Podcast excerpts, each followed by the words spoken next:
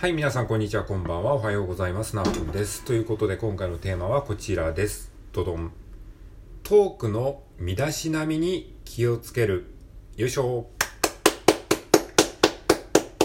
はい。ということで、このようなテーマで話していきたいと思います。よろしくお願いします。えー、トークの身だしなみって何ぞやって話なんですけれども、あのー、まあ、トークにもね、身だしなみみたいなものがね、あるような気が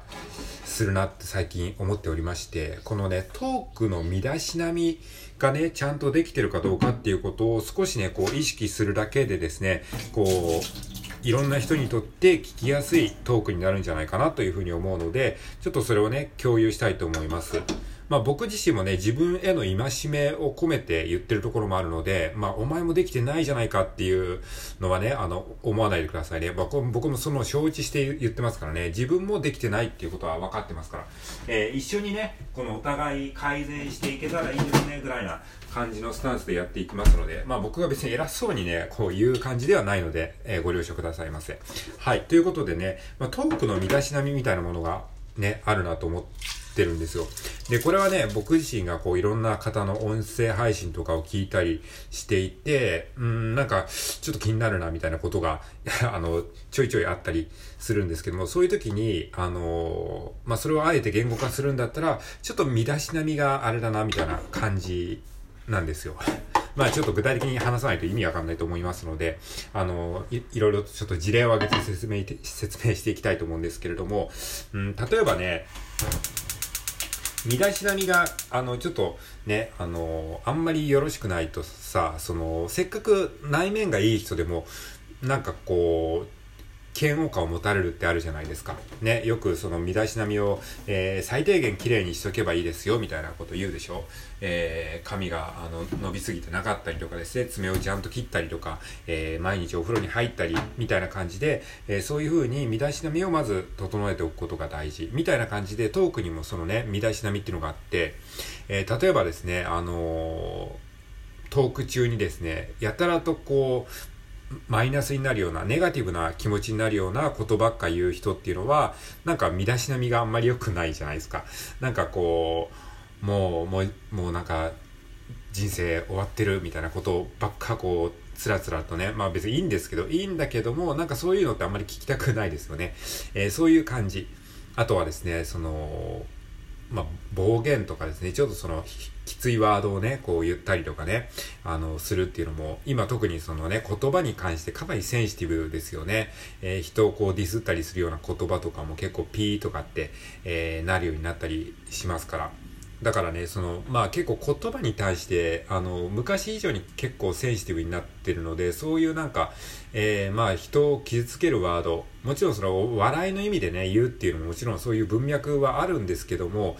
なかなかね、結構ね、あの、使うのが難しいですよね。そういう暴言をですね、あんまりこう、空気を読まずに使ってしまうと、ちょっとなんか、身だしなみがあんまりよろしくないというかね、こう、まあ、ナイフをブンブン振り回してるような感じみたいなイメージですね。それで、それでさ、別に人を傷つけるつもりはなくて、こう、面白いからやってるつもりだけど、それでね、あの、まあ、傷ついちゃう人もいますからね、っていう感じだったりとか、あとはですね、まあ、あの、あんまりちょっといいイメージを持たれない言葉っていうと、まあ、下ネタであるとか、あと虫みたいな話題ですね。ちょっとここでね、このワード今、その直接的なワードを言わなくてもね、こう、ここで言ってしまうのがね、ちょっとね、あのー、少し、はばかられるんですけれども、そういうね、単語を言っただけで、こう、あの、頭の中でいろんなこう連想がしてしまうじゃないですか。え僕なんか想像力が豊かなのでですね あの、そういった虫とかですね、下ネタとか、まあ、もっと具体的に言うと、まあ、汚物系のですね、話題とか、そういう単語をですね、出されると、ちょっとね、そのなんか、イメージしてしまうんですよね、あの、頭の中で。で、それが食事中だったりとか、なんか、いろんな環境で聞いてる人がいるわけじゃないですか。まあ僕自身も今こうやって言っちゃってますからね、あの、もし食事と、食事中とか、なんかそういう時に聞いてたら、本当ごめんなさいって感じなんですけど、そういうね、あの、ワードをですね、こう、本当にはばかりもなく、平気で言っちゃう人っていうのは、あの、意外といるんですよね。そういうことをね、あの、今自分がそういうワードを言ってるっていうことを意識なくこう自然にこう言っちゃう人。そういうことに、あの、センシティブな人も結構いるみたいですからね。から僕は別にそんなになんかこう、あのまあ、イラッとするとか、ムカつくなっていうふうには思わないんですけど、そういうなんかワードに対して、ものすごくね、この嫌悪感を示す人もいるんだなっていう、まあ、認識を持っておくだけでもね、すごく、えー、こう、トークの身だしなみがね、良くなっていくんじゃないかなとは思いますね。はい。ということで、まあ、内容的にはですね、まあ、ネガティブな、えー、こう、話であるとか、あとはそういったね、ちょっと、あの、きつい言葉、暴言とかそういったワードですね。えー、まあもちろんその程度にもよりますし、話の流れもよるんですけども、そういうことも一応ね、嫌がる人もいるっていうことですね。あと、まあ虫とか下ネタとかですね、まあちょっと汚いものであるとか、そういったワードを、えー、こういきなりバーンと出してしまうとか、まあそれは食事中の人が聞いてるとかそういったことも、まあいろんな状況で聞いてるっていうことも配慮した上で、まあその使うワードを選んでいただくといいかなっていう感じですね。まあ、これは自分への戒めも込めて言ってるっていうことは、まあ、さっきも言った通りなんですけれども、まあ、そういう感じですかね。あとね、その内容面での身だしなみっていうことと、またちょっと別の観点で言うと、音量面での身だしなみっていうのもね、あると思うんですね。この辺はなかなかね難しいですし僕自身もね本当にあの全然できてないと思うんですけれども あのまあ音量面での身だしなみっていうのはどういうことかっていうとまあ、えー、音量差であるとかですねあとはそのうーんまあ、突然の大声とかですね、逆にすごい囁き声であるとか、そういったところですね。まあ、あの、多くの人はね、スマホで直撮りしてる人が多いと思いますので、この辺はなんか、意識的にやるっていうのは結構難しいんですけど、だから本格的にね、音声配信やってる方はみんな、あの、ちゃんと、ちゃんとしたマイクを使って、あの、ミキサーとかね、あの、かませて、その、音量バランスとかもね、しっかり調整されてると思うんですけど、まあ、そこまではね、あの、リソースを避けないって人が、まあ、多いと思いますので、まあ、あの、難しいと思うんですけども、一応そういうね、観点もあるということをね、あの、意識しておいていただくといいかなと思うんですけれども、うん、まあ、た、例えばですね、音量で言うと音量差っていうのは結構ね、ビビりますね。あの、まあ、YouTube とかでよくあるんですけど、YouTube を視聴してると、見てるとね、急になんかこう、バーンと爆音が流れて来て、あの、広告に、広告に切り替わった瞬間、広告のなんかあの動画って音量がマックスになってる。マックスっていうかその、なんていうかね、あの、わかりますかね。音量がでかいんですよね。だからその、YouTube のその、本来見てた動画の途中で急に広告が挟まってくるじゃないですか。その時に音量がバーンと急にでかい音になるのでビクッとするんですよね。それがイヤホンとかで聞いてるとよりこうなんか、あ本当に、本当になんか、ビクってなるんですよ っていう感じで、やっぱ音量差ってね、結構きついんですよね。だからそれはトークでいうところの、突然なんか大声で、あの、こうね、叫び出したりとか、大声で笑い出したりとか、うわーとかって言われたりすると、結構ね、きついなっていう時がありますね。うん。だから、これは結構ね、ライブ配信とかね、あの、聞いてると、そういう時に遭遇しますね。まあ当然その、やってる方は悪気はないのはわかるんですけど、うん、なんかね、ちょっとね、うるさいなって思っちゃうことは、まあ、正直ありますね。はい。うん。だから、まあそうですね。あと、まあ笑い声とかもね、まあ、で笑い声とかも別にいいんですけど、それがちょっとね、こう、音量差としてね、こう出てしまうと、えー、聞いてる時にちょっとね、あのー身だしなみとしてこうきついなって、まあ思ってしまうこともありますね。これはまあ、一、えー、リスナーとしての、まあ、正直な感想なんですがね。まあ人のことをね、こうとやかく言う立場ではないんですけど、まあまあなんとなくそういうふうに思うこともあるっていう話です。で、あとはですね、そうですね、まあ、声が小さすぎるっていうね、問題もありますよね。その大きすぎるのももちろん、えー、しんどいんですけど、声が小さすぎる問題もありますよね。小さくて何言ってんだかわかんないみたいなね。まあ、それはもうしょうがないことなんですけど、でもね、その、まあ、そういう人はね、結構その、家で聞いてる分には聞こえるんですけど、結構繁華街とかね、そういうなんか、あの、外とかでね、こう、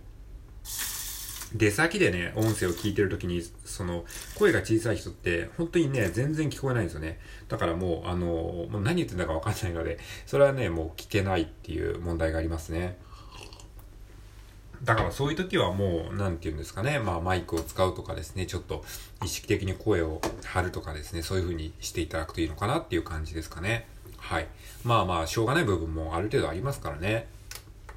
でもまあいろんな人の配信を聞いてるとそういうのもなんかあの自分自身が気になる点っていうのがいくつか出てくるのでそれは別にそういう方を責めるわけではなくてじゃあ自分は自分はどうなのかなっていうふうにまあなんか自分を見る鏡になるというかねまあいい意味で反面教師になるのかなっていうふうに思いますねはいなので僕、僕がそういうふうに思うことがあるっていうことをただ言語化して共有してるので、別に、あの、どなたかを責めるつもりは全くないです。はい。じゃあ逆に言うと、そのトークの身だしなみがね、ちゃんと、あの、できてるっていうのはどういうことかっていうこともね、あの、考えられると思うんですね。えー、例えばですね、その、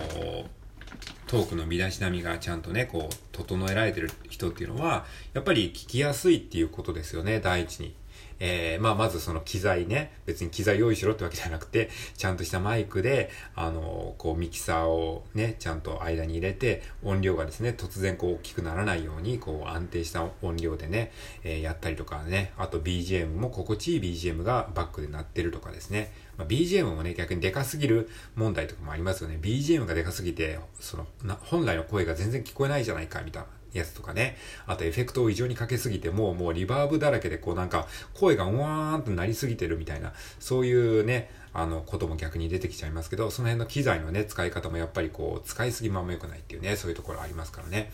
あとはその、まあその滑舌がいいっていうのも、それもやっぱり結結局聞き手のためなんですよね。滑舌が悪いともう何言ってんだかわかんないってなっちゃいますから、まあもちろんそれもね、その、いろいろありますけど、その、えー、うまいか下手かじゃなくてね、その、レベルもありますけど、そういった滑舌であるとか、あとはその、言葉のチョイス、ワードのチョイスですね。